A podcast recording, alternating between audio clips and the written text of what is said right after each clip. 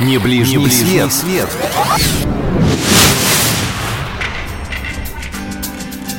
Всем привет! У микрофона ваш личный радиогид Алина Толкачева. Сегодня предлагаю отправиться, отгадайте куда? В деревню, к тетке, в глушь. Правильно, в Саратов.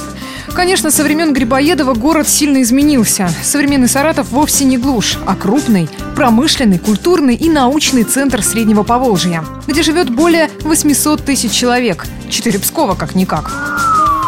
Итак, Саратов расположен на берегах Волги. Основан как сторожевая крепость в 1590 году. Считается, что его название произошло от татарского Сарытау – «желтая гора». Почему именно так, никто сказать не может. Лысая гора тут, конечно, есть, а вот желтой отродясь не было. При въезде в город сразу бросается в глаза его необычная планировка. Улицы довольно узкие, много резких спусков и подъемов. Объясняется это просто. Долгое время Саратов существовал в статусе закрытого города. На его территории были расположены военные предприятия. В настоящее время об этом прошлом напоминает лишь музей военной техники. Кстати, он находится под открытым небом. Всеобщей радости теперь красотами Саратова может наслаждаться любой желающий. А посмотреть здесь действительно есть что.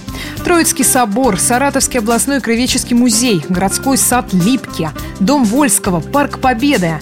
В Саратове находится памятник Николаю Чернышевскому, а также памятник воинам, павшим в годы Великой Отечественной войны под названием «Журавли».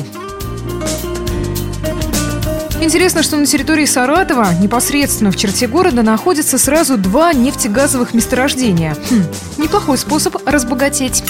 Ну и мест, где можно культурно отдохнуть, в Саратове тоже полно.